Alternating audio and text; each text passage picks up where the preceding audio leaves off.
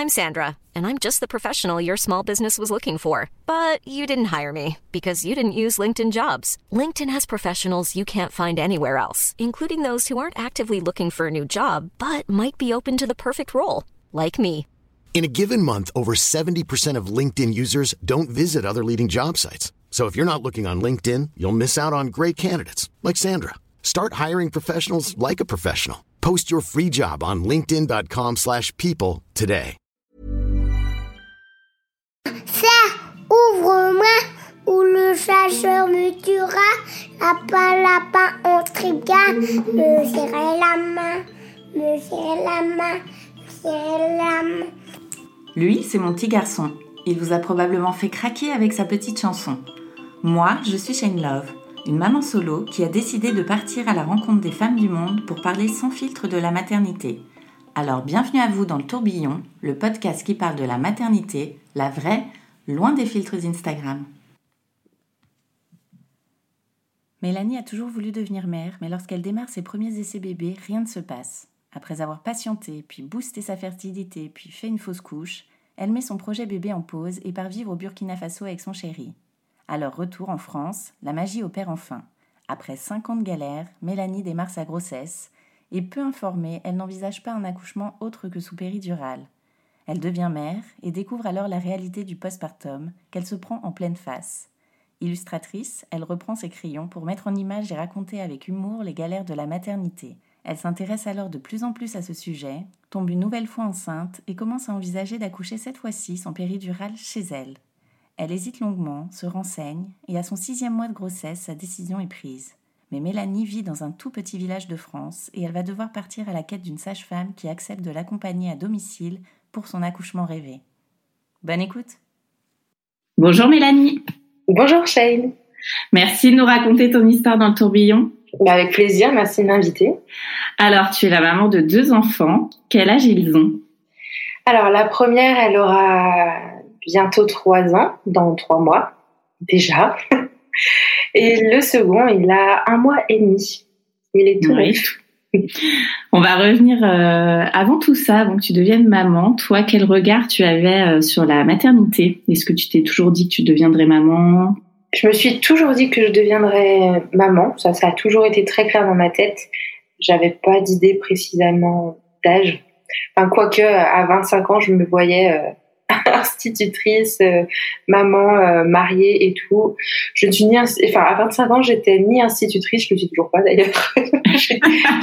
J'étais ni mariée et j'avais aucun enfant. Donc euh, voilà. Les plans de ma jeunesse euh, n'ont pas été au rendez-vous. Et alors, bah, comment est arrivé ce projet de maternité? Tu t'es mise en couple à quel âge du coup?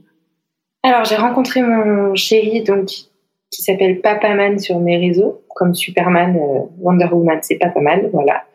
On s'est rencontrés en 2010 et on, on s'est dit, euh, tiens, si on se lançait dans l'aventure bébé en 2013, donc trois ans après notre rencontre. D'accord. C'était un projet commun, lui aussi. euh, il voulait être papa à ce moment-là. Oui, oui, oui, c'était un projet commun, on s'est dit, allez. Alors, comment ça s'est passé? Et bah, ça s'est passé que ça n'a pas marché tout de suite, loin de là. Ça s'est passé que, bah, donc en 2013, j'ai arrêté la pilule. Et puis, et bah, il s'est rien passé, justement. Ouais. Pendant combien de temps? Ouais, et pendant, euh, faire un plan large, euh, arrêt de la pilule en 2013, arrivée d'Eva en 2019. Eh ouais, six ans après. Bah, six ans après, après, je suis tombée enceinte cinq ans après. Mais euh, Eva est arrivée six ans après, ouais, du coup. Et oui, non, il s'est rien passé, même pas le retour, euh, un retour de règles, enfin vraiment rien. Vous étiez plutôt euh, détendu sur le sujet. Ça arrivera quand ça arrivera. Et du coup, quand ça arrive pas, euh, à quel moment tu te dis, bah mince, finalement, pourquoi il se passe rien là? C'est ça. Bah, au bout d'un, au bout d'un an, je me suis dit quand même, il serait temps de, de voir ce qui se passe quand même. Mes règles étaient revenues entre temps, mais j'ai toujours eu des règles complètement irrégulières et aléatoires depuis que, bah, depuis que je suis réglée en fait. Donc je me fiais pas là-dessus euh, non plus. Alors j'ai acheté des tests euh, d'ovulation pour pouvoir viser la bonne période et optimiser, Ouais. nos, optimiser nos chances. On t'avait conseillé ou c'est toi qui as commandé toute seule euh? Non, c'est moi qui avais commandé toute seule parce que je, je savais que ça existait et voilà, je me suis dit ça m'aidera à viser le bon moment quoi. Enfin, ça nous aidera à viser le bon moment. Donc j'ai acheté ça et puis euh, je me souviens plus exactement de la notice d'utilisation, hein, mais euh, en gros tu, tu, le test devait t'indiquer que tu ovulais, je sais plus pendant un, deux jours, un truc comme ça. Et moi, apparemment, selon le test, j'ovulais pendant euh, une semaine, quoi, plus d'une semaine. Ah oui, très fiable. Ouais, très très fiable. Du coup, j'ai cherché sur Internet, évidemment, et puis j'ai vu que euh, euh, quand on avait le syndrome des ovaires polykystiques, on pouvait pas se fier aux tests d'ovulation et que ça, ça faisait ça, en fait, des tests positifs pendant très longtemps. Voilà. Et du coup, là, je me suis dit, merde. là, tu as été consultée à ce moment-là? Ouais, je suis allée voir un, un gynécologue. Mais en fait, quand mon, mon SOPK, là, il a été diagnostiqué quand j'avais 15 ans, lors de mes premières consultations euh, gynéco, en fait.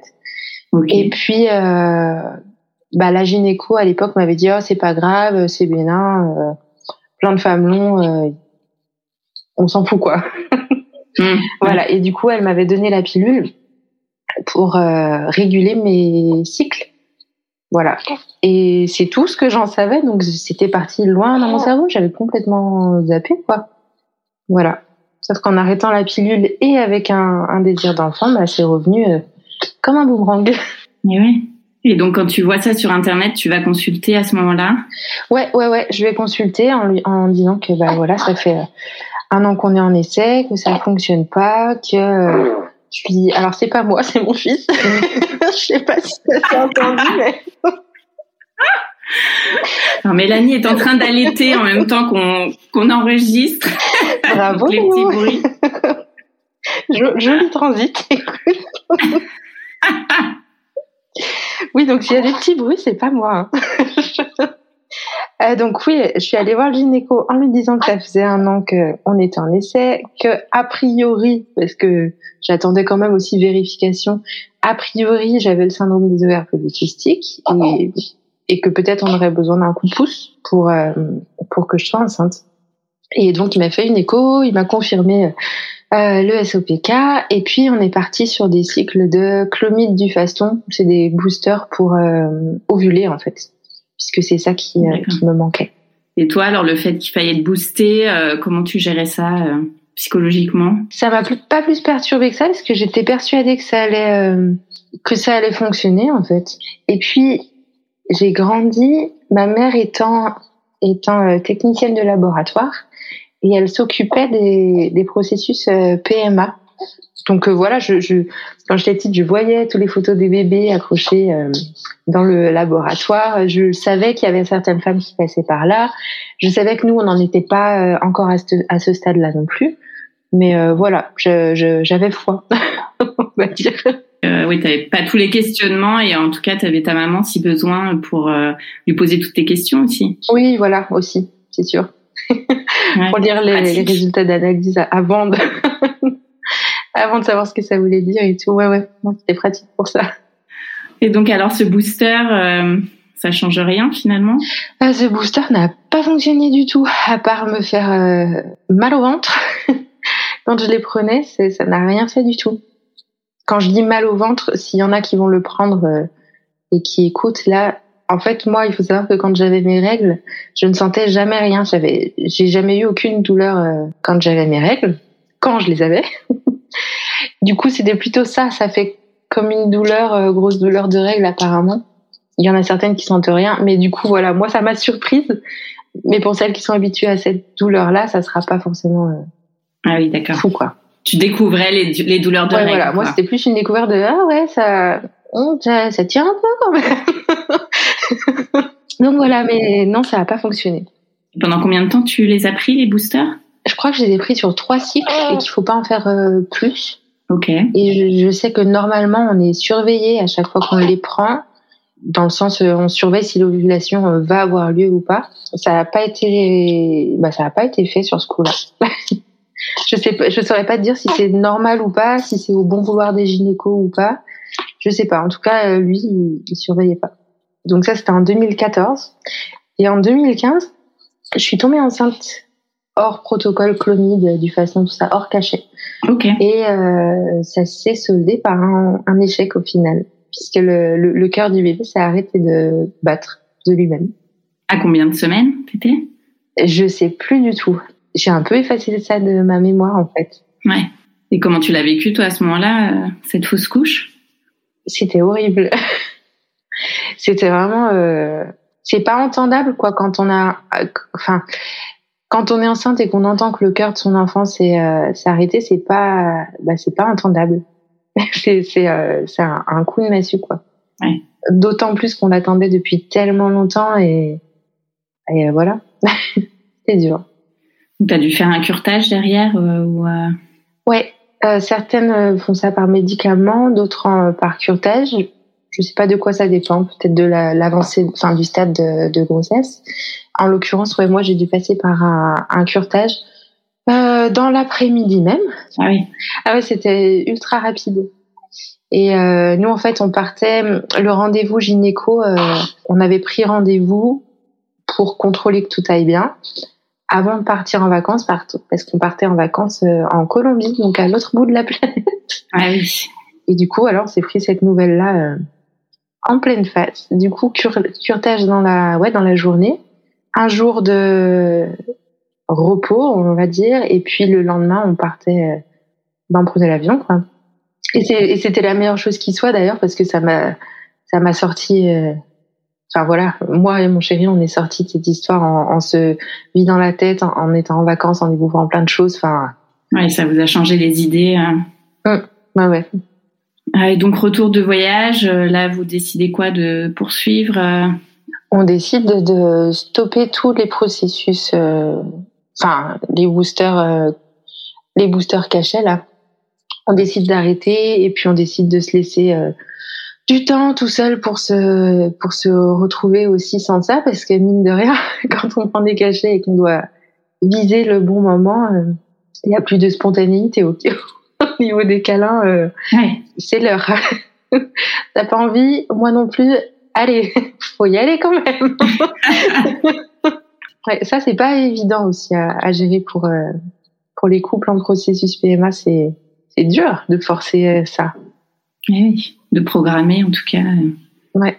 Ok, donc là vous vous dites on stop pendant combien de temps? On s'est pas donné du tout de date. On s'était dit on reprendra quand on sera quand on sera prêt. Voilà, quand on aura envie, on y retournera. D'accord. Et euh, du coup après tout ça, on décide de, de changer de vie. C'était pas du tout le euh, l'élément déclencheur, hein, le, loin de là. C'est juste que Papa Man en avait en avait marre de son boulot, qu'il avait envie de changer d'endroit. Euh, moi, j'adorais mon boulot. J'étais prof de Zumba, j'adorais ça. Mais Ah oui. j'avais aussi envie de changer de, de changer de vie, de changer de ville, de découvrir d'autres endroits, quoi. Voilà. D'entamer un nouveau cycle, on va, on va dire.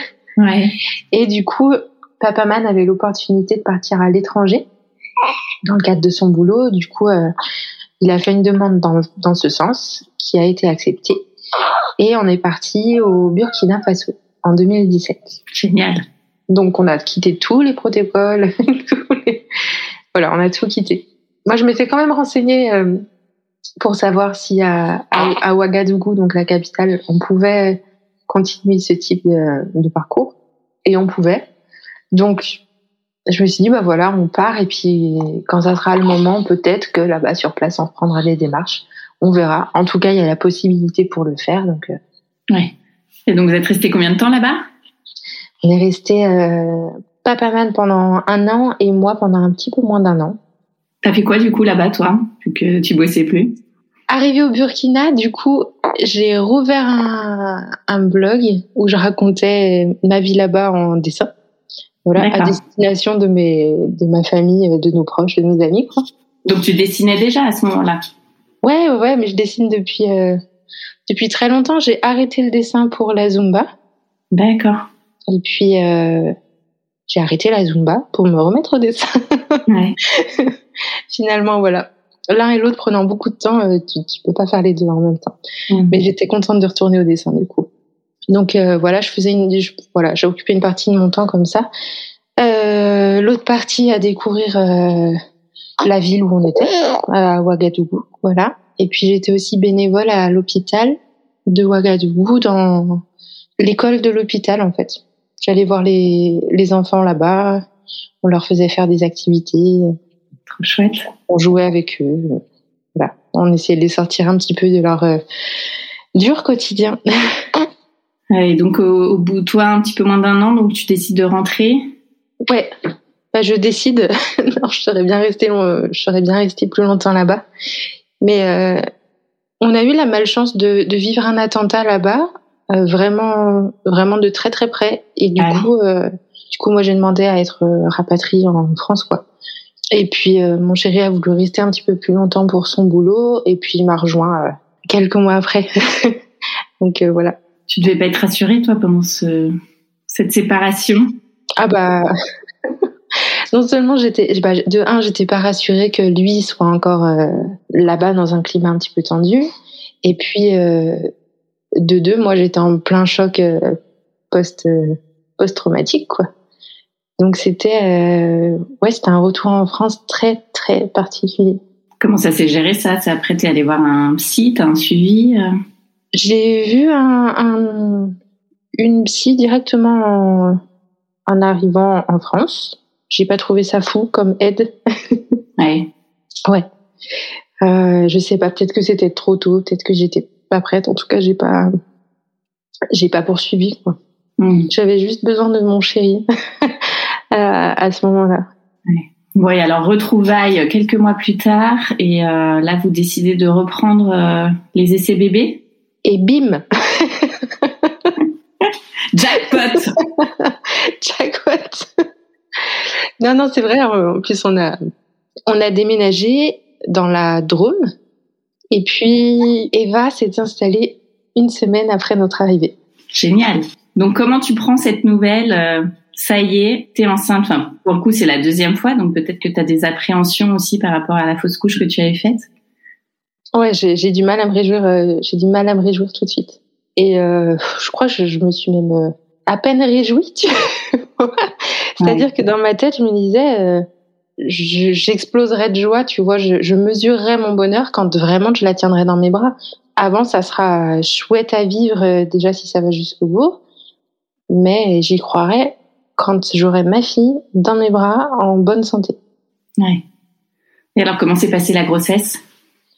Elle s'est très bien passée, hormis les, les nausées du début. Ouais. Mais ça n'a pas duré très très longtemps pour cette première grossesse en tout cas, parce que la deuxième c'était pas pareil. Mais pour Eva, ouais, ça a duré euh, deux semaines et demie, quelque chose comme ça. Voilà. Et puis ça, ça allait. T'as réussi à te rassurer un petit peu au fil de la grossesse ou pas du tout? Bah, C'était pas que j'étais inquiète en fait, c'était que je voulais pas y croire. Euh, je voulais pas être heureuse trop vite, hmm. parce que j'avais tellement été euh, heureuse vite pour le premier, et puis d'un coup ça s'est arrêté que là vraiment je me disais euh, pas après pas quoi. Rendez-vous après rendez-vous. Euh, ok jusque là ça va. Ok jusque là ça va. Ok elle est toujours là. ouais. Voilà. Ok je la sens bouger. ah oui. Ouais à partir du moment où elle s'est mise à Enfin, elle s'est mise à bouger. Elle bougeait toujours, mais c'est à partir du moment où moi, je me suis mise à la sentir, je me suis un peu euh, apaisée parce que je pouvais savoir moi tous les jours qu'elle était bien, bien en vie, quoi bien toujours là. Et tu avais fait un projet de naissance pour ce premier accouchement? Oui, bien sûr. euh, écoute, sur la feuille A4, euh, je veux une péridurale. Point. non, non, il n'y avait pas de projet de naissance. Il y avait plein, plein, plein de, de, de peurs que j'avais et j'avais pas du tout envie de sentir quoi que ce soit. Donc voilà, moi, mon objectif, avant toute chose, c'était de ne pas avoir mal. Je ne veux rien sentir. Occupez-vous de moi. je vous fais confiance. Allez-y. Ouais, c'était ça le projet. C'était assez simple. Hein Finalement. Et alors, comment ça s'est passé? Eh ben, j'ai eu une péridurale. ouais. T'as pas eu de douleur? Mais si, bien sûr. Si, si, j'ai, mais j'ai eu la péridurale euh, tôt. Je crois que j'étais à trois et demi ou quelque chose comme ça. Je me souviens très bien de cette sage-femme à la maternité qui me, qui est venue me voir donc au moment où j'appelais pour euh, savoir si on pouvait enfin la poser cette péridurale et qui m'a dit euh, on peut vous la poser, mais peut-être que vous avez un objectif. Est-ce que vous vous êtes peut-être donné un objectif d'arriver, je sais pas, à 5, 6 euh... Non, non, j'ai pas d'objectif, moi, on y va. Hein. C'est le moment là. objectif zéro. Ah ouais, objectif, on y va quoi. non, non, il n'y a pas d'objectif là. Et alors, comment s'est passée la rencontre avec euh, ta petite chérie? Bah, c'était euh, c'était fou contre toute attente, euh, parce que je suis très sensible, je n'ai pas pleuré. Je, crois que j'étais complètement euh, un peu sonnée en fait. De, j'ai pas réalisé tout de suite en fait. On me l'a mise sur moi, je me suis dit, oh, c'est ma fille, c'est, elle est là quoi, et puis elle est en pleine santé. Elle est, euh, elle est trop belle, évidemment. Hein. La base. Voilà. Non, mais j'ai pas, ouais, j'étais, j'étais sonnée. Mm. Et puis, euh, ouais, je, je, profite du podcast pour le dire parce que on le dit peu. J'ai pas eu ce, ce coup de foudre, tu sais, pour euh, pour ma fille tout de suite. Mm. Et euh, je sais qu'il y a pas mal de de femmes qui culpabilisent par rapport à ça. Moi, la première, hein, je me suis dit mais pourquoi je ressens pas ce, cet élan euh, naturel, magique, incroyable euh, pour ma fille, quoi, que j'ai tant désiré et tout, et qui est enfin là. Je me suis dit, ça y est, je suis déjà la pire des mamans. Génial. en fait, non, parfois, ça met, ça met plus de temps que ça à arriver. Et voilà, finalement, c'est arrivé. T'en as parlé de ça autour de toi Justement, que t'avais pas ce coup de foudre ou pas du tout Tu l'as gardé pour toi? Pas du tout. Je l'ai gardé bien pour moi. et puis, j'en ai pas du tout... Euh, j'en ai pas non plus parlé. Après, c'est pas un Enfin, je crois pas que ce soit un sujet dont on parle non plus, tu vois. Enfin, si on, si on te pose pas la question directement, c'est c'est pas un truc que t'abordes, je pense. Euh. Enfin, je, je crois pas qu'une maman qui vient d'accoucher euh, ose dire j'ai pas eu ce enfin voilà c'est c'est ma fille ok je vois bien elle est à côté de moi je vois bien d'où elle est sortie mais mais je ressens pas je l'aime mais je ressens pas ce truc hyper fort hyper tu as allaité? Ouais j'ai allaité ma fille jusqu'à ses huit mois. Et puis euh, j'ai dû arrêter parce qu'elle est, elle faisait une allergie à l'œuf pas ou peu cuit que j'ingérais moi. C'est-à-dire euh, œuf à la coque, mais aussi quiche par exemple, que je pouvais manger moi. Et du coup, ça lui, ça lui déclenchait des bonnes crises d'eczéma. Alors à l'époque, c'était les œufs et tout, mais aujourd'hui, on a, elle fait toujours de l'eczéma et on arrive toujours pas à connaître la, la cause de, ça, quoi. C'est pénible, mais c'est dur de l'avoir se gratter comme ça. Oui. Et alors, tes premiers pas euh, en tant que maman, est-ce que tu t'es sentie tout de suite à l'aise ou euh, pas du tout? Je me suis sentie tout de suite à l'aise. Oui, dans le sens euh, prendre soin de ma fille, la tenir, la coucher, lui donner le sein, tout ça, voilà. Par contre, moi, moi en tant que femme, en tant que maman, je me suis pris une claque par le postpartum, mais d'une violence. je m'attendais pas du tout à, à, à ça, quoi.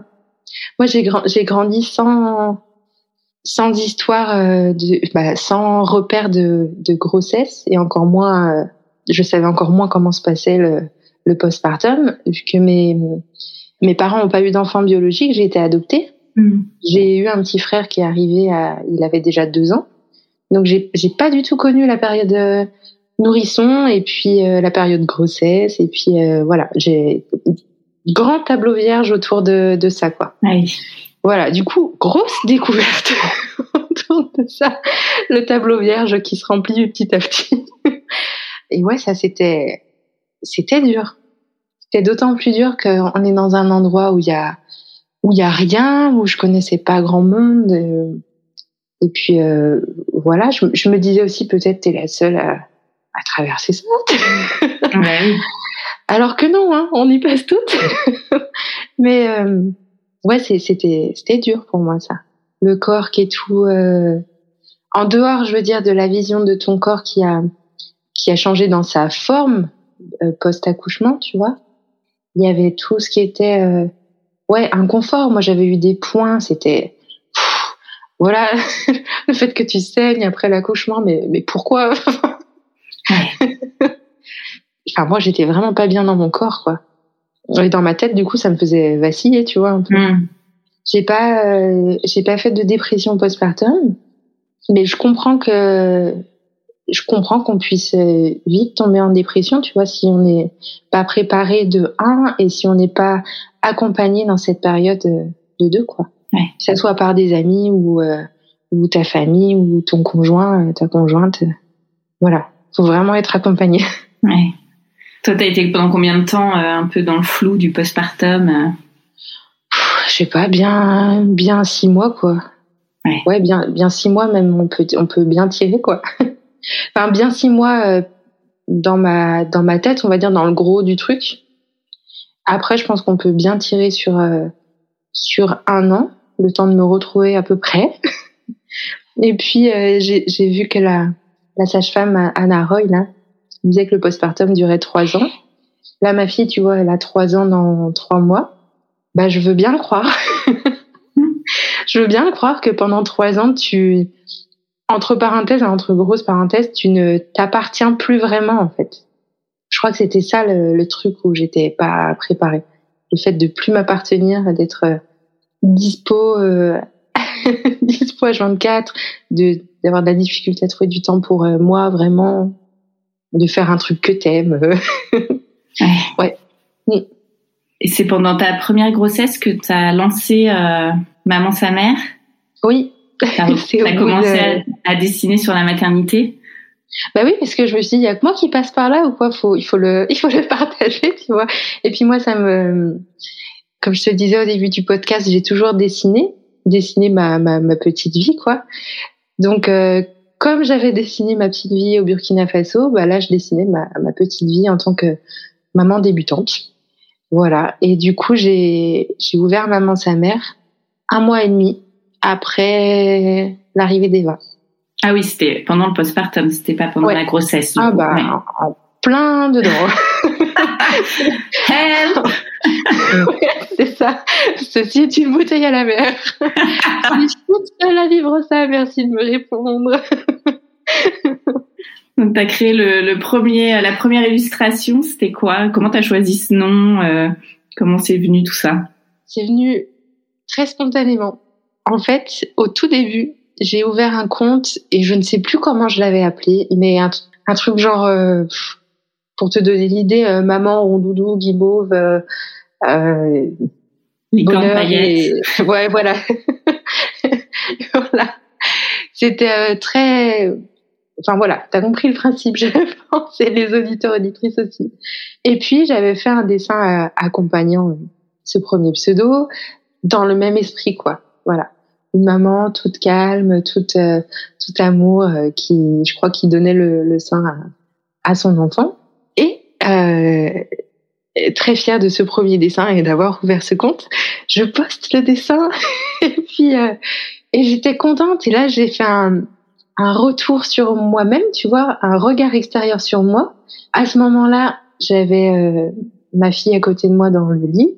Moi, j'étais couchée, j'avais le corps complètement en vrac, je sentais encore les poings, je saignais encore euh, plus ou moins, je, je transpirais, je n'étais pas coiffée. Enfin bref, j'étais j'étais en postpartum d'un mois et demi, quoi, tu vois. et du coup, euh, bah, tu vois là, j'ai j'ai un mois et demi. je suis en postpartum d'un mois et demi, c'est la même, hein. tu vois ma tête Je ne suis pas coiffée, je suis à peu près habillée d'un magnifique jogging. voilà quoi, la vie en fait. La réalité. Voilà, et du coup je me suis dit, mais je je peux pas faire ça. Enfin là, tu racontes pas ta vie, tu racontes... Euh... Bah, t'as raconté en une image et un pseudo euh, tous les clichés que t'as entendus et que t'as pu voir euh, depuis que t'es petite en fait. Et en fait, je me suis dit, est-ce que c'est ça que t'as envie de de partager? Non, tu racontes ta vie, ben raconte euh, ta vie, quoi, enfin ta réalité. Et du coup, j'ai changé mon pseudo et c'est venu un peu euh, flash, quoi. Bah, euh, maman, sa mère, quoi. voilà. Je voulais un truc qui cassait un petit peu le, le côté doux de, de maman. Et pourtant, je suis loin de parler. Euh, jamais je dis sa mère dans la vraie vie, en fait. tu vois? C'est pas, c'est pas du tout mon, mon langage habituel. Du coup, voilà, c'était un pseudo qui était un peu euh, loin de moi. Et puis, du coup, j'ai refait un autre dessin où euh, j'ai dessiné une femme euh, pieds, enfin debout, pieds écartés, bras écartés, avec euh, je sais plus, transpiration, vergeture, euh, la culotte filet, euh, le sang des, des enfin, voilà, enfin la vraie vie quoi. voilà, j'ai dessiné la vraie vie et du coup je me suis dit que voilà sur ce compte-là je raconterais la vraie vie de mon postpartum. Et du coup il y a il y a bah, de plus en plus de femmes qui sont reconnues en disant ah trop drôle moi aussi. Et moi j'étais tellement contente de voir que bah elle aussi quoi. Ouais. Voilà. J'étais pas toute seule quoi. Du coup euh, j'ai commencé à échanger avec d'autres d'autres mamans qui vivaient ça aussi. Et euh, je me suis dit mais pourquoi euh, pourquoi moi j'ai pourquoi j'ai pas su ça quoi? Du coup je me suis dit je veux en parler à tout le monde du coup, les dessins, ça a été un peu mon exutoire. Et le lien avec ta fille s'est créé au bout de combien de temps finalement? Oh, Je sais pas du tout. Mais vraiment, euh, dans le sens, je m'en souviens, je m'en souviens pas. Ça s'est tissé vraiment petit à petit. Hmm. Oui, il n'y a pas un matin tu t'es levé, tu t'es dit ah ça y est. Euh. Ouais, ouais, voilà, c'est ça. Ça s'est vraiment tissé petit à petit, sans que j'en prenne euh, vraiment conscience. Après, je sais qu'il y a, il y a des moments où c'est, où c'est plus difficile et parce que euh, elles ont subi des choses traumatiques, tu vois, dans leur accouchement et que du coup elles tiennent plus ou moins responsable l'enfant qui est, qui est arrivé, même si elles n'en ont pas forcément conscience non plus. du coup, le lien est dur à trouver. Moi, c'était pas du tout mon cas. L'accouchement était pas traumatique du coup. Malgré tout, ça a pris du temps et, mmh. et c'est ok. Aujourd'hui, je suis ok avec ça. et alors, quand est-ce qu'est venue la décision de se relancer dans l'aventure euh, de la grossesse bah, il n'y a pas eu de décision, en fait. La décision est venue à vous Ouais, enfin oui et non, dans le sens où, comme on avait mis du temps pour avoir Eva, comme je savais que j'avais le, le SOPK qu'on pouvait pas prévoir et tout, et comme on savait tous les deux qu'on voulait plusieurs enfants, et eh ben j'ai pas repris de contraception et puis on s'est dit euh, advienne que pourra. je sais pas si on aurait été prêt à se lancer dans les Enfin, si, si, on était prêt à se lancer, puisque quand Eva est arrivée, j'avais déjà rendez-vous au centre de PMA d'Avignon, où on n'est jamais allé finalement. Mais euh, ouais, pour Néo, ayant déjà Eva, je sais pas si on aurait été prêt à se relancer dans les démarches euh, PMA, tu vois, à prendre le temps. Je sais pas. Bon, en tout cas, la grossesse est arrivée. Comment tu as vécu cette deuxième belle nouvelle? J'étais tellement contente. ouais, j'étais tellement contente déjà parce que c'était arrivé naturellement. Ouais. Et puis euh, ensuite parce que je trouvais que c'était un un bon moment. Eva était déjà un peu plus grande. Elle venait d'avoir euh, elle venait d'avoir deux ans. Et du coup, ouais, je trouvais que c'était un bon moment. Si on avait pu le décider, je pense qu'on l'aurait fait à ce moment-là. Ouais. Si on avait pu le décider vraiment. Donc c'était parfait. Est-ce que là, toutes tes appréhensions euh, étaient envolées vu que tu avais eu Eva euh, avant Donc cette grossesse, tu pouvais la passer plus sereinement Eh ben, je crois que j'y ai cru tout de suite. Ouais. ouais, vraiment. Mais tout de suite, vraiment. J'ai su que j'étais enceinte le jour de la fête des mères. Oh. Ouais, trop beau. ouais, et puis euh, quand j'ai fait le test, je me suis dit, c'est un garçon mais tu vois, c'était acté, quoi. C'était un garçon. On allait avoir un garçon. et voilà. Donc non, j'ai pas eu. Euh, tu vois, j'y ai pensé, bien sûr. Tu, enfin, tu peux pas être enceinte sans penser à. Enfin, je crois que tu ne peux pas être enceinte sans penser euh, au moins une fois à, faire une fausse couche ou quoi, tu vois. D'autant plus quand tu l'as vécu. Mais c'était pas du tout comme Eva. Enfin, j'étais un peu inquiète jusqu'à ce que je la tienne dans mes bras. Bah, Néo, c'était pas du tout le cas. Je savais qu'il allait arriver. c'est drôle à dire ça, mais voilà. je savais qu'il allait arriver. alors, comment s'est passée cette deuxième grossesse? Des bonnes grosses nausées. Ouais. mais vraiment, euh, vraiment très dur. et vraiment très longtemps. Euh, voilà. D'ailleurs, Eva, elle arrêtait pas de dire maman, elle vomit. Quand on lui demandait si maman allait bien, maman, elle vomit. Oui, Eva, maman vomit. Donc voilà. Non, c'était c'était plus dur que pour Eva. Mm. Plus dur dans le sens, euh, bah, déjà les nausées, euh, dur dur. Mais euh, après, c'était surtout à la fin de grossesse. Pour Eva, j'ai donné des cours de Zumba jusqu'à mon début du neuvième, neuvième mois. Euh, là, j'en aurais été bien incapable. j'avais mal de partout. J'avais l'impression d'avoir 120 ans quand je me déplaçais. ah ouais, mal au dos, mal aux hanches, mal partout. De, l'électricité, tu sais, dans la foufoune, là. je sais pas a vécu ça. Je sais que d'autres mamans le vivent. Il faut que j'en fasse un dessin un jour, d'ailleurs, de cette sensation horrible. Mais moi qui me demandais pourquoi les pourquoi les femmes enceintes marchaient un petit peu en canard, des fois un peu penchant en arrière, un peu voilà la démarche, tu vois qu'on visualise bien. Et ben là j'ai bien compris pourquoi. voilà, parce que si tu veux avancer, t'as pas trop le choix d'avancer comme ça pour limiter les douleurs que t'as euh, suivant où tu as mal. dur. Et alors là, toi, euh, gros changement dans ta préparation cette fois-ci euh, à l'accouchement. Cette fois-ci, tu voulais un accouchement physiologique? Ouais, gros changement, euh, changement, euh, changement radical. Radical, ouais. Clairement. Ouais, ouais, ouais. Autant pour la première, pour le premier accouchement, je voulais à tout prix une péridurale, ne rien sentir, laisser tout gérer par le, le personnel médical. Là, je voulais accoucher chez moi de manière physiologique, accompagnée d'une sage-femme, et donc euh, tout gérer moi de A à Z. Comment c'est venu? Tu te souviens euh, Tu as fait des recherches? Ah, je me souviens parfaitement, oui. Ouais, ouais, ouais j'ai euh, j'ai lu le livre de Lucille Gomez, La naissance en BD, et euh, ça m'a ça m'a mis une claque en fait.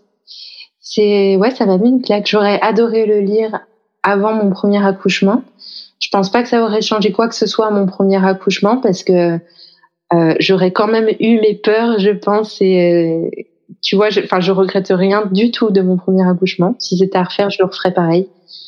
Ouais, du coup, j'ai découvert tout un tas de choses sur euh, le corps, sur son fonctionnement, euh, ce qui se passe au niveau hormonal quand on accouche et, et les conditions idéales pour pour accoucher. Et ouais, ça a complètement changé ma la vision que je pouvais avoir de l'accouchement. Parce que moi, dans ma tête, comme beaucoup, j'avais la vision de tu accouches, tu es sur le dos et tu cries et ça fait mal et on te dit poussez madame, poussez, alors tu pousses et, voilà quoi. J'avais ça comme vision de la l'accouchement, hmm. comme beaucoup.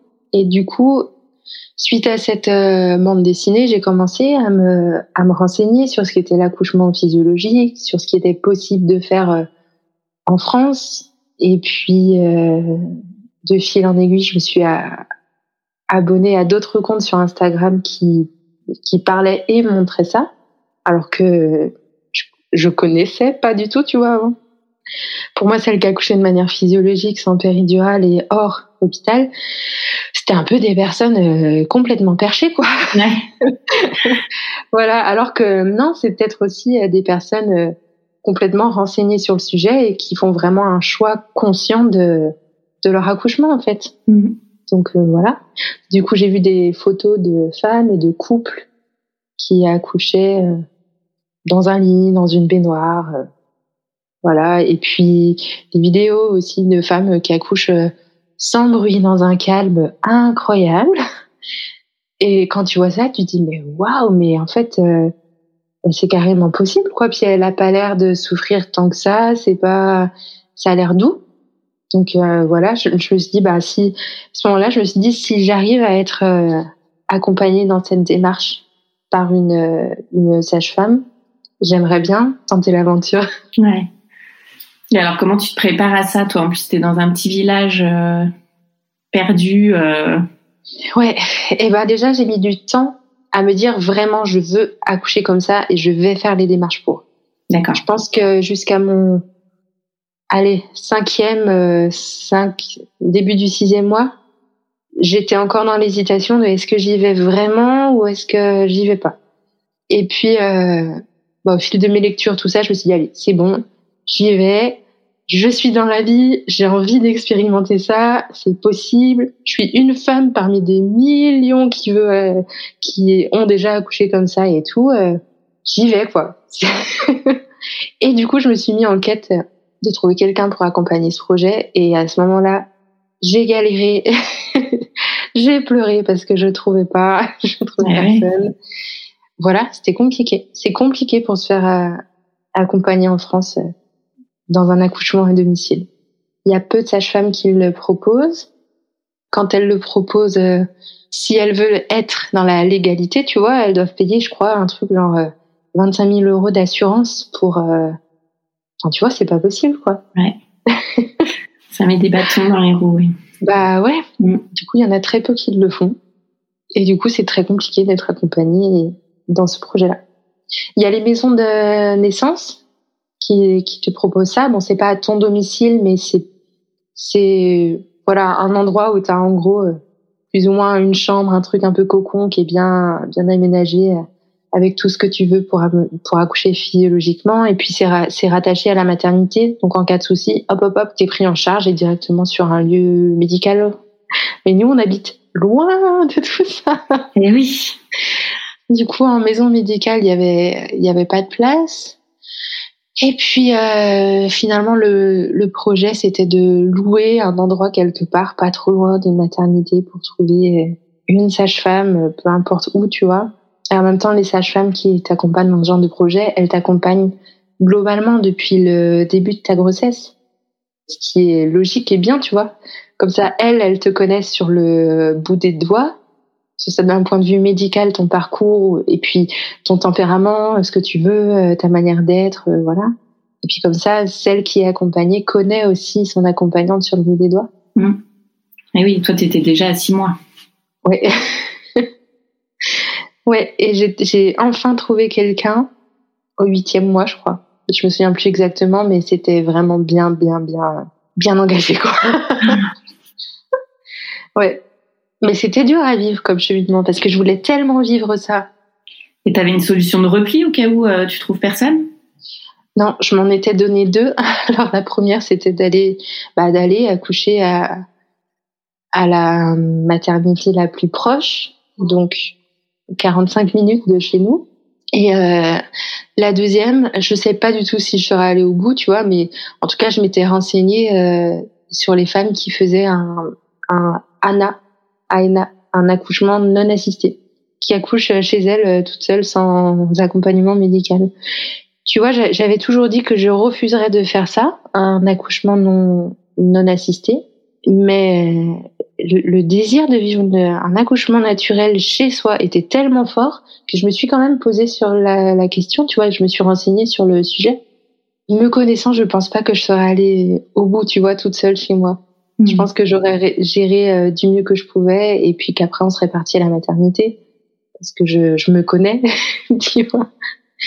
Mais je comprends qu'il y, en, y en ait qui le fassent par choix ou par manque euh, de sage-femme. Mm. Quand c'est par, par choix, tu vois, je comprends. Quand c'est par euh, par faute de mieux, et eh ben je trouve ça dommage et je trouve ça grave.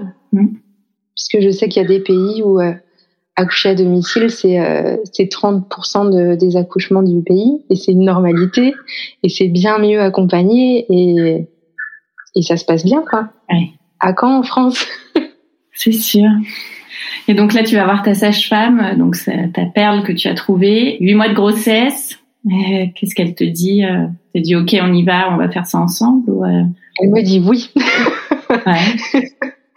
ouais. Et du coup, euh, bah ouais, bah non, bah je sais exactement quand c'était en fait.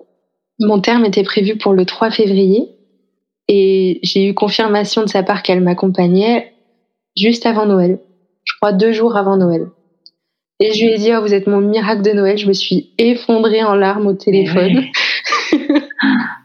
mais, mais vraiment, quoi. Du coup, elle, elle, était super contente à l'autre bout du téléphone.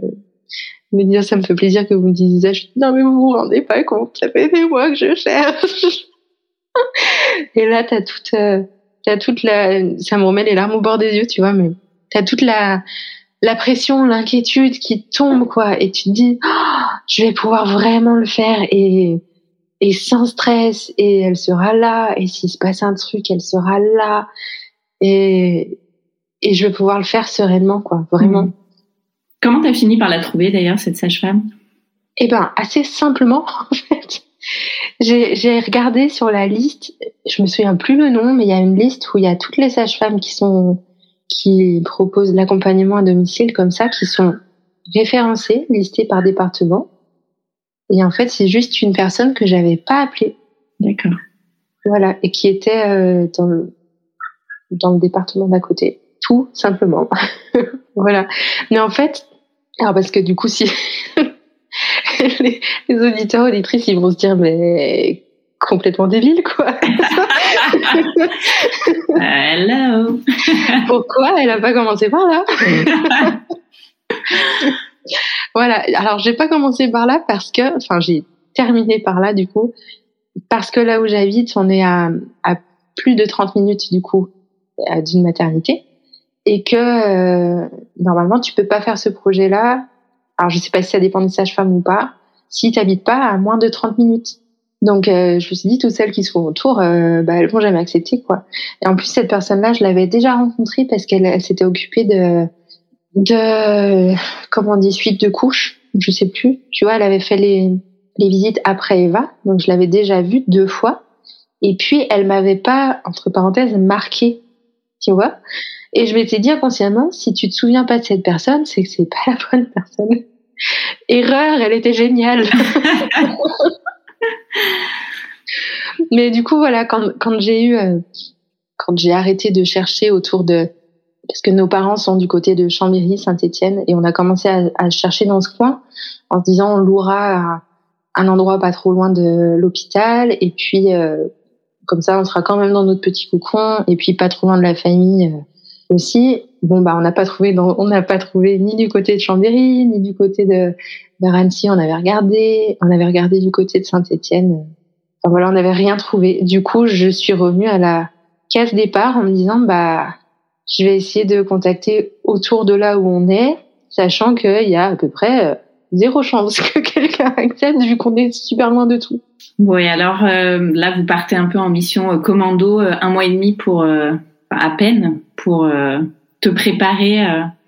Ouais, pour se rencontrer avec la sage-femme aussi. Ouais. ouais. Préparation accélérée. Ouais, et en fait, pas tant que ça, tu vois, dans le sens où, ben moi, j'avais tellement lu, je m'étais tellement renseignée sur le sujet que je, j'étais prête à le, à le vivre. Hmm. Je me suis juste dit, oh, ça y est, ça va vraiment, vraiment arriver. et hum, non, on s'est renseigné sur euh, une chose, c'était du côté de, de Papa Man. Je voulais absolument qu'il lise les, les livres de Lucille Gomez hmm. pour qu'il sache vraiment ce qui est, tout ce qui allait se jouer euh, au moment de l'accouchement dans ma tête, euh, enfin dans mon corps, euh, qu'il sache quoi. Ouais. Et ce sont des bandes dessinées. Papa Man ne lit jamais de bandes dessinées. Je me suis dit ah, ça me ça me fait ça me fait un peu chier, tu vois, lui donner des bandes dessinées à lire alors qu'il aime pas ça, tu vois. Et en fait, il a, il a lu les livres d'une traite, quoi. Il les a adorés. Il dit, c'est trop bien et tout, machin. Elle est géniale, comme elle explique, c'est drôle et tout. Ouais. Du coup, j'étais super contente. Comme ça, il a eu les infos. et puis, on, on s'est renseigné aussi sur des points d'acupression que lui pouvait me faire euh, pendant le travail qui puissent atténuer la douleur que j'allais ressentir. Donc, euh, voilà. Et une fois qu'on était renseigné là-dessus, moi, ça allait. Papa Man, il était OK. Il, a, il avait pas peur de. Tu vois, il était prêt aussi. Ouais. Et du coup, tu as vu ta sage-femme combien de fois avant euh, le jour J? Une fois. ouais, une fois.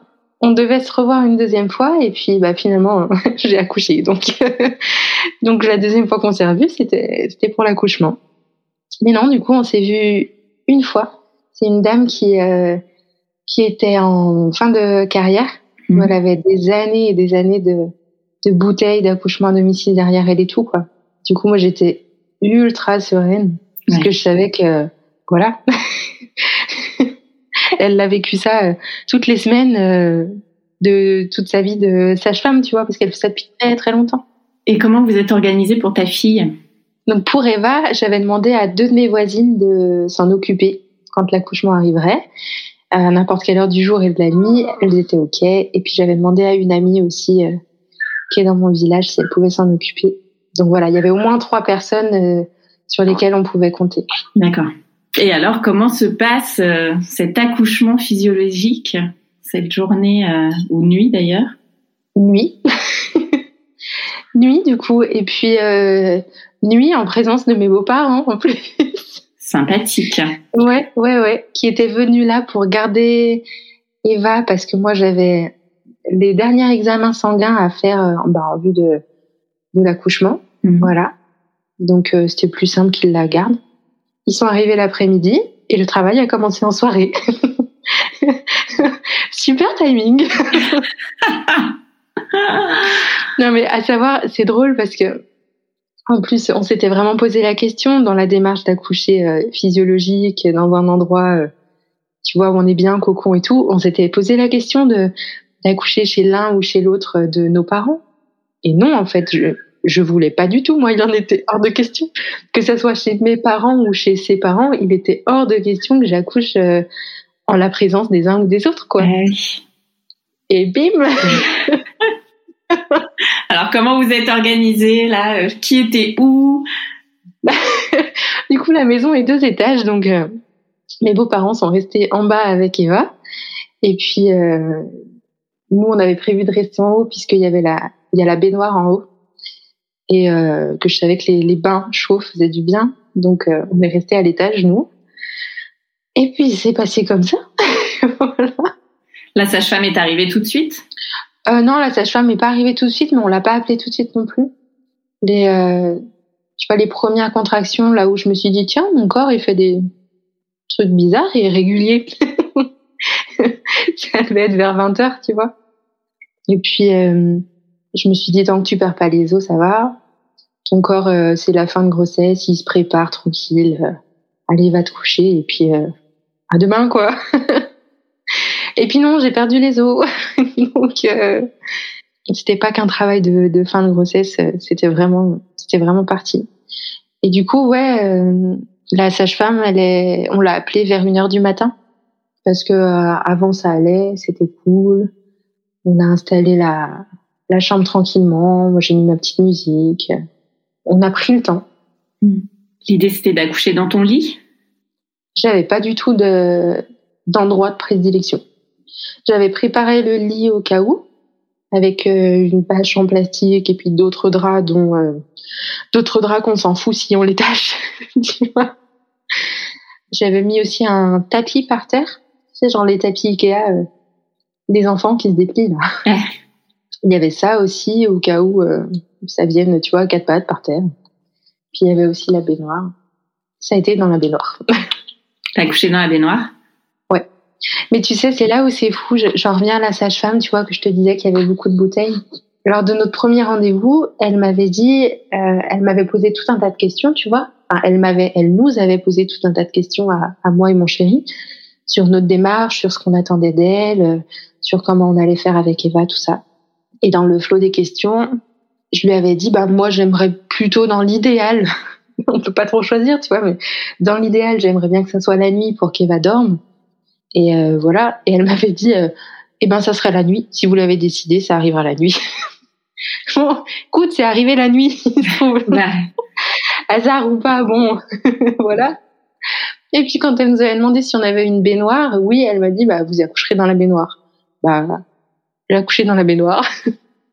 Mais tu vois, c'était pas, c'était pas calculé ou préformaté, tu vois, dans ma tête, parce que j'avais entendu ça. J'allais accoucher de nuit et dans la baignoire. C'est juste que dans la baignoire, à un moment donné, j'en ai eu besoin pour soulager mes les, les, les, contractions, tu vois, pour me détendre de tout mon corps. Dans une eau très chaude. Et puis, c'est juste que j'étais tellement bien dans la baignoire et que j'avais tellement la flemme, entre parenthèses, après, d'en sortir, de me sécher, ah de marcher, parce que je sais que marcher entre les contractions, c'est douloureux enfin que de marcher et puis d'un coup t'as une contraction qui arrive, ça fait mal. Que du coup euh, j'ai pas bougé de la baignoire. Hmm. Et d'ailleurs, j'ai pas du tout senti que l'eau de la baignoire, au final, n'était plus du tout chaude, était complètement froide, tu vois, au bout d'un moment. Mais bref, ouais, voilà, ça s'est fait dans la baignoire.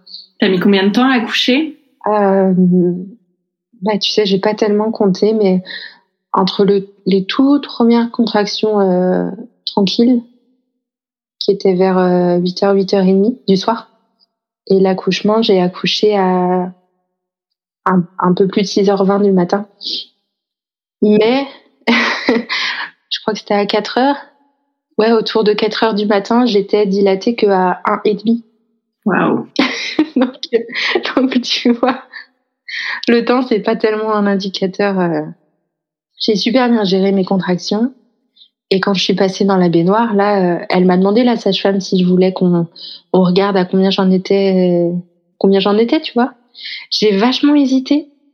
Moi, je me suis dit, si, si j'en suis à beaucoup, c'est cool. Si j'en suis à pas beaucoup, ça va me miner le moral. Ben voilà. Et puis, je me suis dit, allez, quand même, on y va. Ça fait quand même longtemps. Bon, allez, on regarde.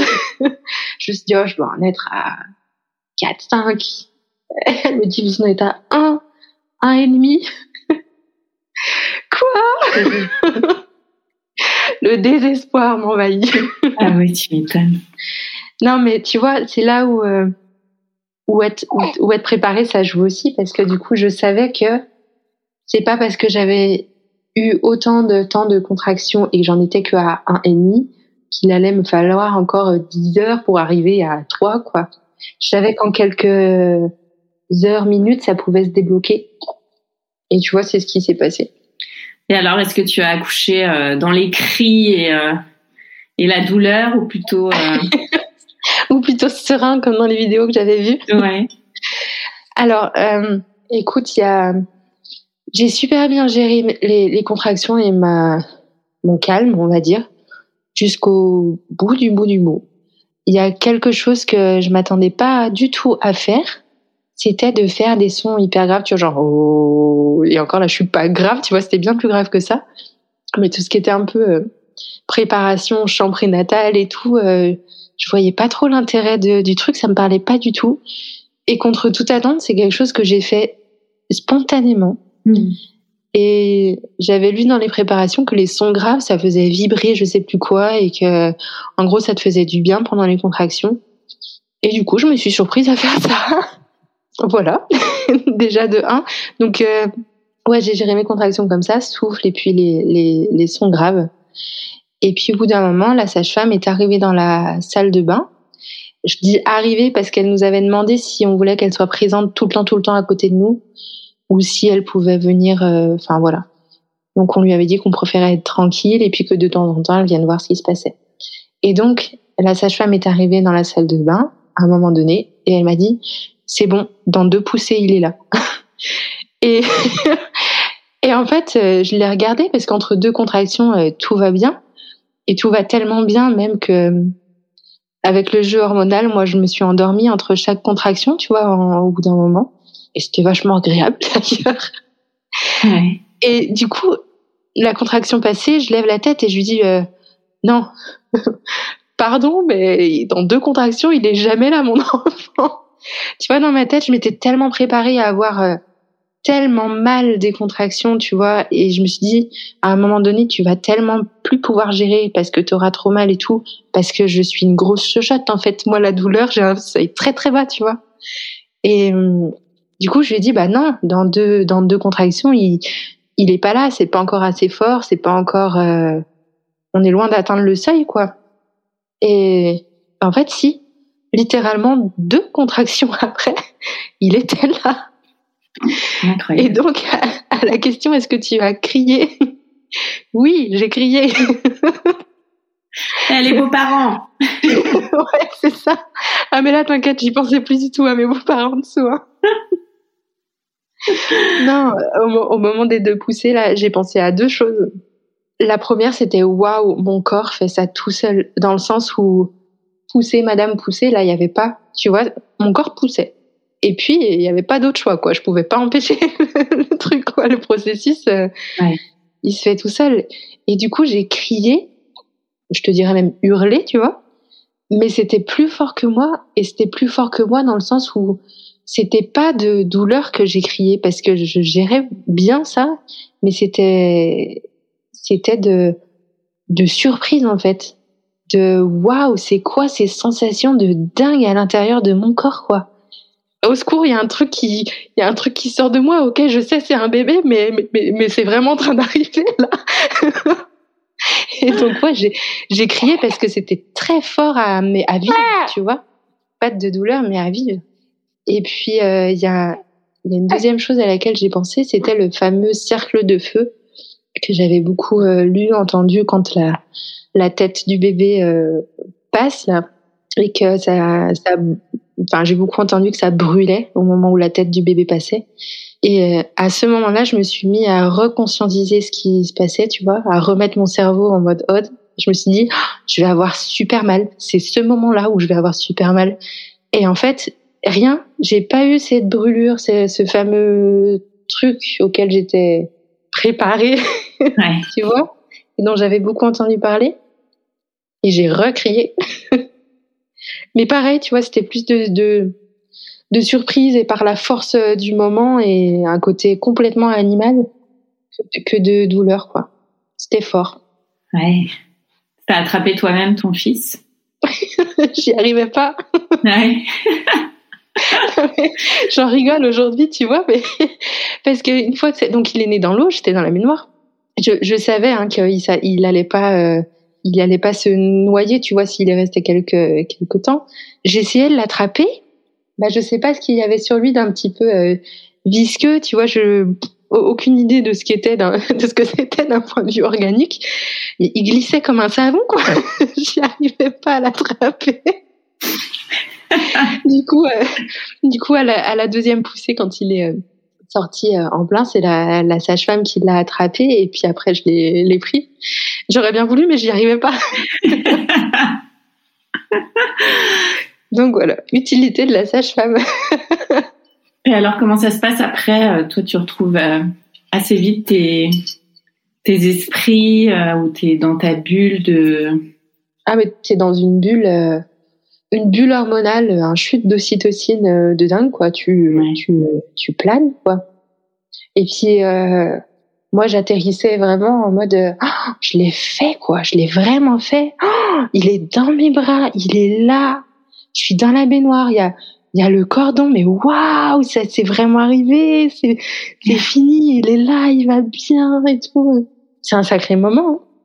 Ouais. Et du coup, après, ben, sortie de, sortie de la baignoire avec, euh, tu sais, relié avec le petit cordon, hop, hop, on se lève, on y va.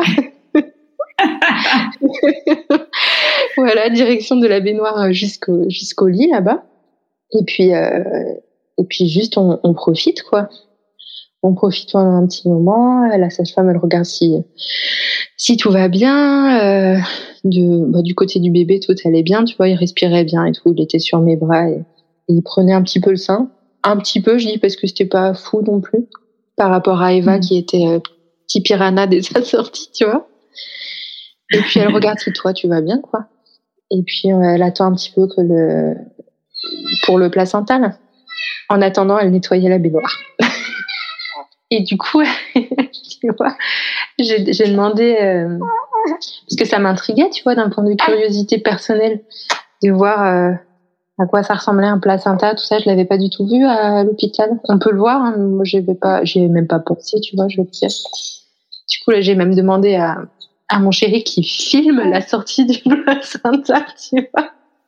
Parce que je voulais vraiment voir. je me dis si là, si je le vois pas aujourd'hui, je le verrai jamais dans ma vie. ouais. Donc ouais, il a filmé, du coup j'ai pu voir vraiment. Et la sage-femme, elle repart à quel moment? Je sais pas du tout. Elle a dû repartir vers 7h, euh, 7h30, peut-être une heure, une heure et demie après. Ah oui, d'accord. Pas plus que ça. Après, euh, c'est assez flou, tu vois, mais je crois qu'elle est repassée les, deux jours suivants, quelque chose comme ça. C'est la sage-femme qui m'avait fait la préparation à l'hypnose qui, qui est venue contrôler que Néo prenne bien du poids, que moi ça aille bien, tout ça. Donc au final, je sais même plus si la sage-femme, je l'ai vue. Hmm. Donc le lendemain, toi, tu te réveilles, euh, famille au complète, avec euh, tes beaux-parents, ta fille, ton nourrisson à la maison Comment ça se passe Toutes les rencontres, ça se fait assez vite finalement? Bah c'est c'est complètement génial. Tu vois, Eva, elle a rencontré son frère. il avait une petite heure de vie. C'était c'était trop beau comme rencontre. Mes beaux-parents, ils ont attendu un peu pour monter. Et puis ils n'ont pas trop osé déranger, tu vois. Ils sont montés, ils ont, ils ont vu le, le, petit. Franchement, ils ont dû rester cinq minutes grand maximum dans la chambre. Après, ils sont redescendus euh, à l'étage du bas, tu vois. Ils voulaient pas déranger. Et alors toi, après ces deux accouchements complètement euh, différents, euh, à l'opposé même, quel regard tu portes sur l'un et sur l'autre? Eh ben, pour avoir vécu les deux, j'en recommanderais pas un plus que l'autre. Mm. Même si je me suis sentie mille fois mieux dans l'accouchement à domicile, que ce soit d'un point de vue euh, écoute, d'un point de vue ressenti physique euh, aussi. Mais je pense que c'est quelque chose auquel il faut être, euh, auquel il faut se préparer, savoir ce qui va se passer, savoir ce qui, ce qui entre en jeu, comment optimiser son environnement pour que ça se passe bien, pour que tu aies de l'ocytocine à fond et que tu sois shooter à tes propres hormones en fait plutôt que shooter euh, par la péridurale parce que c'est ça au final c'est juste une question de de, de shoot d'hormones quoi. Mm. et si t'es stressé tu tu produis pas les bonnes hormones et du coup euh, voilà. Mais ouais ce qui n'avait rien à voir c'était vraiment le le, le post accouchement être euh, être chez soi être dans son lit avoir ses petites affaires ne pas avoir 36 euh, 000 personnes qui vont et qui viennent dans ta chambre à n'importe quelle heure du jour et de la nuit, d'avoir ton chéri qui est là, parce que ça, c'était euh, franchement mine de rien. Alors là, il y a, en plus, il y a eu la période de Covid qui nous est passée sur la tronche là. du coup, c'était encore plus compliqué au niveau de la présence des conjoints. Mais ouais, le fait que les conjoints ne puissent pas dormir à la maternité ou hôpital dans la plupart des cas, parce que je sais qu'il y en a où c'est possible. Hein bah ça change tout. Franchement, c'est euh, ce postpartum là, il est d'une douceur incroyable comparé à l'autre. Ouais. Aussi lié, euh, faut pas se voiler la face, hein, que c'est parce que je suis déjà passée par le premier accouchement, que je savais vraiment concrètement ce qui allait m'attendre d'un point de vue euh, sensation, euh, tout ça, euh, voilà. Encore que là, tu vois, j'ai pas eu les points. Et ça aussi, ça, ça change la vie, quoi. Ça change, ça change l'après. Hein. Vraiment. Et tu vois, ça, j'avais demandé à la sage-femme euh, euh, lors de notre euh, rendez-vous, je lui avais dit euh, si je déchire, si euh, voilà, concrètement, bah, vous faites quoi après? Parce que j'ai pas tellement envie d'être cousu à vif. voilà. Et elle m'avait répondu du tac au tac, oh vous déchirerez pas. Eh ben j'ai rien eu du tout, tu vois. Alors lié, tu vois, peut-être au premier au passage du premier bébé, euh, sans doute. Mais de manière générale, elle m'avait dit que dans dans tous les accouchements à domicile qu'elle avait fait, euh, il y avait qu'un petit pourcentage qui avait déchiré au final. Et puis elle m'a dit si ça arrive, je mets de l'argile dessus, ça cicatrise super bien. je trouvais ça bizarre, mais bon, enfin tu vois, quand, quand tu es face à une personne qui a autant d'expérience, euh, tu te dis bah je connais pas trop l'argile et ses pouvoirs cicatrisants sur cette partie-là mais je fais complètement confiance, quoi. non, mais c'est une expérience, euh, si on est préparé, c'est une expérience incroyable à vivre. Voilà. Et lié ou pas, tu vois, je saurais jamais, mais le, le, le lien avec mon enfant s'est fait bien plus vite que pour Eva. Tu vois, dans, dans les deux jours, euh, dans les deux jours, c'était fini, quoi. Enfin, c'était fini dans le sens, euh, c'était, c'était lié, quoi. Ouais. Tu vois, mes premières pensées, ça a été, il a une bouche trop bizarre. ah, tu parles d'une pensée géniale d'une première maman, tu sais. Une nouvelle maman. Qu'est-ce que c'est que ce truc? dans mon ventre Mais enfin, c'est, c'est, c'est quoi cette bouche toute bizarre? En fait, j'ai fait un gros blocage sur sa bouche, mais quand il est né, et puis il a gardé ce tic-là encore aujourd'hui, il tête la, sa lèvre du bas. Ah oui, d'accord. Il la tête vraiment très fort. Du coup, quand il est né, j'avais non seulement l'impression, un, qu'il avait, qu'il avait pas de bouche en bas, du coup, et comme Tu sais, comme ils ont pas de dents, ça, ça donne un espèce d'effet, euh, d'effet petit vieux, tu vois.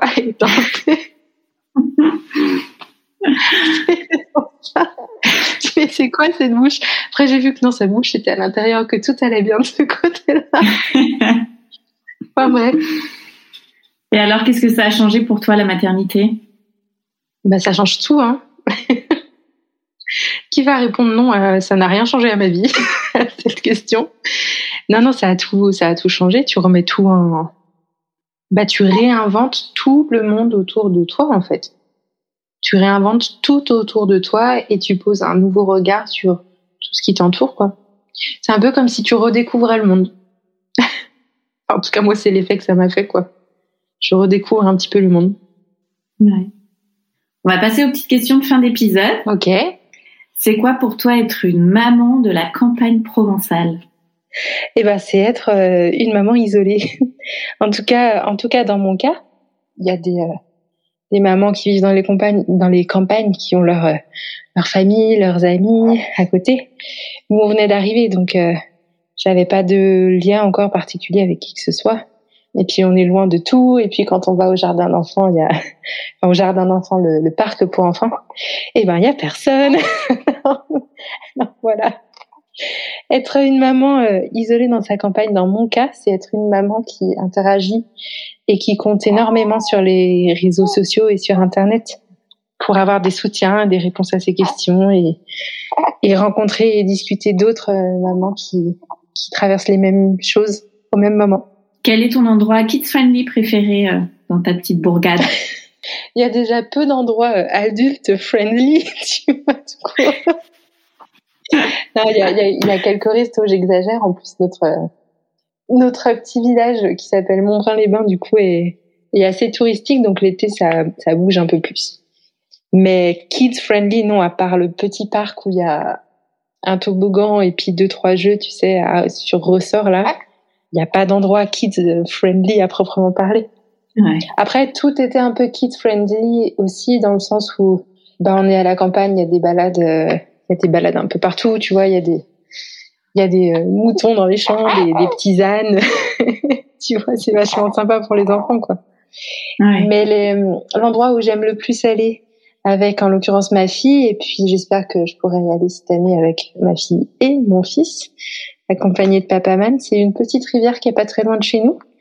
Tu vois, c'est une petite rivière où il y a des galets et puis la plupart, euh, la plupart du temps, il y a 10, 20, 30 cm d'eau. C'est une, c'est une randonnée aquatique en fait. Tu peux remonter son cours sur des, sur des kilomètres. Et donc pour les enfants, pour patauger dans l'eau, c'est super sympa. Et quels sont tes projets rien que pour toi et ce prévu en famille? Mes projets rien que pour moi, écoute, je t'avoue quand là en ce moment j'en ai très peu puisque je viens d'accoucher et c'est euh, c'est 100% euh, de mon temps pour le, le, petit Néo là, tout en essayant de de garder un petit peu une activité sur mon compte. C'est pas évident et je pense que je vais je vais lâcher un petit peu mon compte pendant quelques temps. Enfin quand je dis lâcher, c'est être moins présente dessus. À plus long terme du coup, une fois que un jour peut-être j'aurai plus de temps. enfin, c'est pas peut-être, c'est un jour qui arrivera, mais dans plus ou moins longtemps. C'est de reprendre vraiment mon compte à plein temps et puis j'espère avoir le, le, le temps d'écrire un livre, tu vois, le, le mien, ça, ça serait cool. Et peut-être qu'on qu'on aura déménagé d'ici là, peut-être qu'on sera plus dans notre petite campagne. On verra. Merci beaucoup Mélanie. Merci à toi énormément pour cette invitation. Un grand merci d'avoir écouté le tourbillon et si cet épisode vous a plu, n'hésitez pas à mettre un avis sur votre application podcast et à en parler autour de vous. Cela m'aidera beaucoup. Et pour que l'on puisse échanger ensemble sur tous ces sujets de maternité, abonnez-vous au compte Instagram le tourbillon podcast. Et moi, je vous donne rendez-vous mardi prochain pour un nouvel épisode qui parle de la maternité, la vraie.